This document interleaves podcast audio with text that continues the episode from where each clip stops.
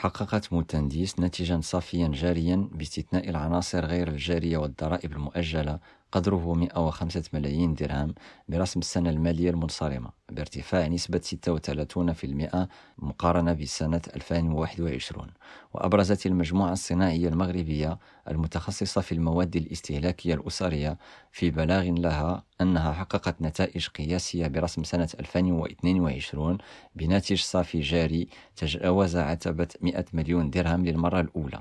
وأفاد المصدر ذاته أن الناتج الصافي الإجمالي بما في ذلك العناصر المنتظمة ذات الطابع غير المتكرر ارتفعت من جهتها بنسبة 66% إلى 100 مليون درهم مبرزا أن الناتج المالي تحسن بفضل الأرباح على المستوى الصرف.